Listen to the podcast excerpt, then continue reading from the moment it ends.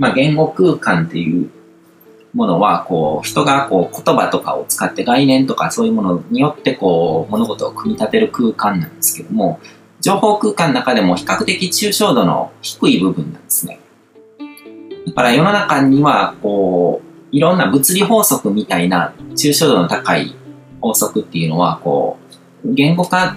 まあ、数学とか数式によって人が、こう、だんだんだんだんこう、言語化していってるんですけども、けど、もともとはこう言語化されてないものっていうのがあるわけですよね。その純粋な情報として。でそれを文字とか言葉っていうものを使うと、こう、あの、情報が削ぎ落とされるんですよ。だから、言葉に当てはめると、いろんなものが抜け落ちるわけですよね。けど、その代わり、人の健在意識はそれを理解しやすくなるんですね。で、また、こう、文字っていうものを使えば、物理空間上に、こ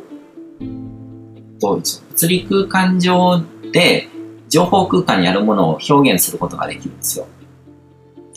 それはどういうことかっていうと、こう、エネルギーとか、電波とか磁力っていうのは、物理空間上でどこを探しても見えないわけですよね。目に見えないもの。物理空間上には目に見えないものなのに、エネルギーとか電波とか磁力っていう言葉を作ると、それを物理的なものとして扱うことができるわけですね。だか目に見えない実体のないものとかにもこう言葉で名前をつけると、それをこう物理空間上のものとしてこう扱うことができると。人間はその言葉っていうツールを獲得して、物理空間と情報空間をつなぐことに成功したわけですね。だから言葉っていうのは、この世とあの世をつなぐものなんですね。あの世にあるものを、こう、この世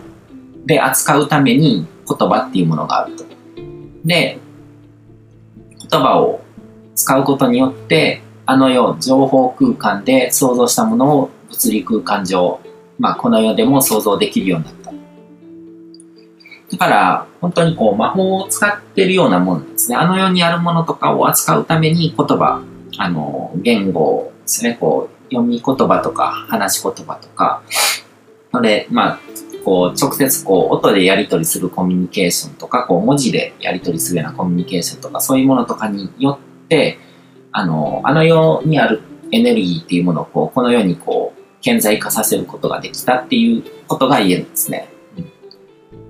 だからあの世とこの世とかって考えるときにこう情報空間、物理空間っていうのはこうかなりざっくりした分け方すぎて情報空間のこう物理空間寄りのところに言語空間があるっていう感じですね。うん、で、その言語空間っていうのがさらにこう進化したのがサイバー空間なんですね。でサイバー空間ってまあ僕がよく使う言葉ではあるんですけども、そのサイバー空間っていうのはコンピューター上の空間ですね。電脳空間とも言うんですけども、コンピューターっていうのは、まあ、機械ですね。人が生み出した機械なんですけども、機械に言語を理解させることで生み出されたのがサイバー空間ですね。あコンピューター、機械っていうのは、人間みたいにこう、高度な認識能力っていうのは持ってないけども、こう、あの、電流が流れてる状態と流れてない状態っていうのが判別できるわけですね。で、それが、あの、二進法っていうものを使って、こう、1と0っていう数字を並べることによって、いろんなことが表現できるようになっていた。あの、サイバー空間にある情報っていうのは全部こう0と1だけで表現されてるものですよ。です。まあ、それは結構こう物理空間も似たようなところがあって、その、まあ、物理学の最先端の超、超紐理論、超弦理論かでは、その、すべての素粒子っていうのは、こう、紐の状態によって、こう、無になるのと有になるっていうことが決まって、あの、真空状態と何か物質が存在してる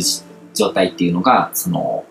0と1で表現されるみたいな、そういう理論があるんですけども、それと似たような感覚もあって、こう、まあ、とにかく機械が認識できるように0と1だけで全部を表現していって作り上げた、あの、世界っていうのがサイバー空間なわけですね。で、そこからこうコンピューターが理解できる機械言語っていうものを作って、まあ、プログラム言語みたいですね。その機械言語を使ってこうプログラムっていうものを作ると。プログラムっていうのは、あのー、まあ、この世のことで言うとこう物理法則みたいな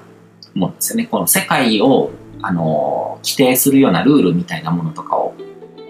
機械言語によって記述して、で、そうやってこう人が新たに作り出した宇宙っていう人工宇宙みたいなところなんですよ。サイバー空間っていうのは。だからこれって実はすごいことをやってて、こう神の領域って言ってもいいようなことがされてて、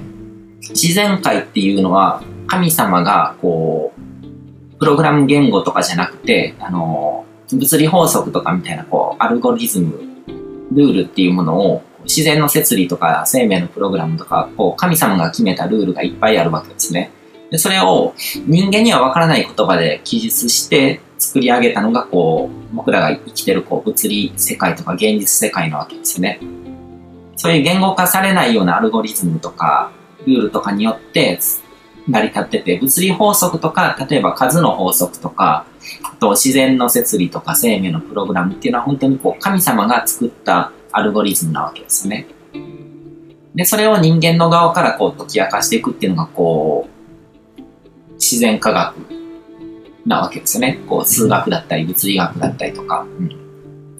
で、それに対して人間がこう、機械っていうものを生み出して、で、その機械を進化させて、あの、電気信号で読み書きできるようなこう、機械、コンピューターっていうものを作って、で、その中にコンピューターで処理できるようなところに、こう、疑似的な空間ですね。こう、プログラムっていう形で機械言語で記述したアルゴリズムで、で、ルールを作って生み出されたのが、こう、サイバー空間で、そこはもう人工の宇宙みたいなものなんですよ。こう人が生み出した、あの、僕らが生きてるこう現実空間を模して作られた宇宙なんですね。で、だからこう、サイバー空間っていうのはこう、人間の手によって展示創造されたもう一つの世界みたいなニュアンスなんですよ。で、そのサイバー空間が今人間にとってこう、第三の生活空間になってるんですね。だから今までの人間っていうのは、こう、物理空間とこの世とあの世にまたがって生きてたわけですね。自分が生活してる物理空間、こう、いろんなことを経験する宇宙と、意識の中でいろんなことを経験する宇宙の二つを行き来しながら生きてるわけですね。何かこう、心配事に捕まってる時っていうのは、こう、物理空間の臨場感が薄れて、その心配事の、あの世の空間の、あの、臨場感が高まるわけですね。で、それ、それがさらに進歩して、例えばこう本読んでる時とかっていうのは言語空間にいてるわけですね。文字で表現された空間に臨場感を感じてると。でそうやって人間の意識っていうのは、こう自分が臨場感を感じる宇宙っていうのをこう切り替えることができるわけですね。で、その中で、サイバー空間っていうのが、あのー、第三の、まあ、生活空間とか宇宙として、こう、存在感をどんどんどんどん増してきてるわけですね。今も多くの人が1日の24時間の中で、大部分の時間、大部分っていうところまでいかないかもしれないんですけども、でも隙間時間とか集めていくとかなりの時間になると思うんですけども、そういう時間をサイバー空間で過ごすようになってるわけですね。電車の中とかでもこう、スマホを見てたりとか、電子書籍を読んでるっていうのも、あれもサイバー空間に似てるわけですね。で、何かゲームをやってるっていうのも完全にサイバー空間の中にその人がいるわけですね。だから認識が遅い人っていうのはこう、そういうのにこう、あの、そういうところで時間を過ごす時間が、あの、時間を過ごす割合が多い人のことを、こう、パソコン依存とかネット依存とかスマホ依存みたいな感じで言ったりとかするんですけども、今の世の中はもはや、もうサイバー空間から切り離されて生きる方が異常と言えるような世界なんですね。で、まあ、例えばゲームとか何か小説とか読んでるっていうのはもうバーチャルですよね。こう仮想現実みたいなところがあるんですけども、まあ映画見るっていうのもそうだし、ただ、その、例えば SNS ですよね。ソーシャルメディアとかそういうものとかで、人とやり取りする。メッセンジャーで人とやり取りをするとか、LINE で家族とやり取りをするっていうのは、それってバーチャルな空間ではないです。現実の延長なわけですね、完全に。現実空間を拡張しただけで、サイバー空間っていうのももう全然現実なわけですね。だから、何かこう、あのー、家族からこうメッセージが来て、LINE で来て、何かこう怒られたりとかした時に、それは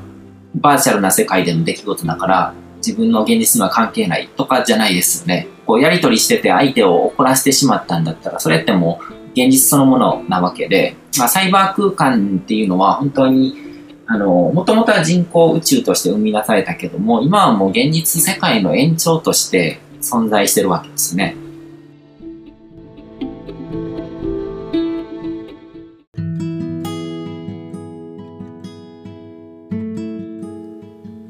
今回も最後まで聞いていただいてどうもありがとうございます。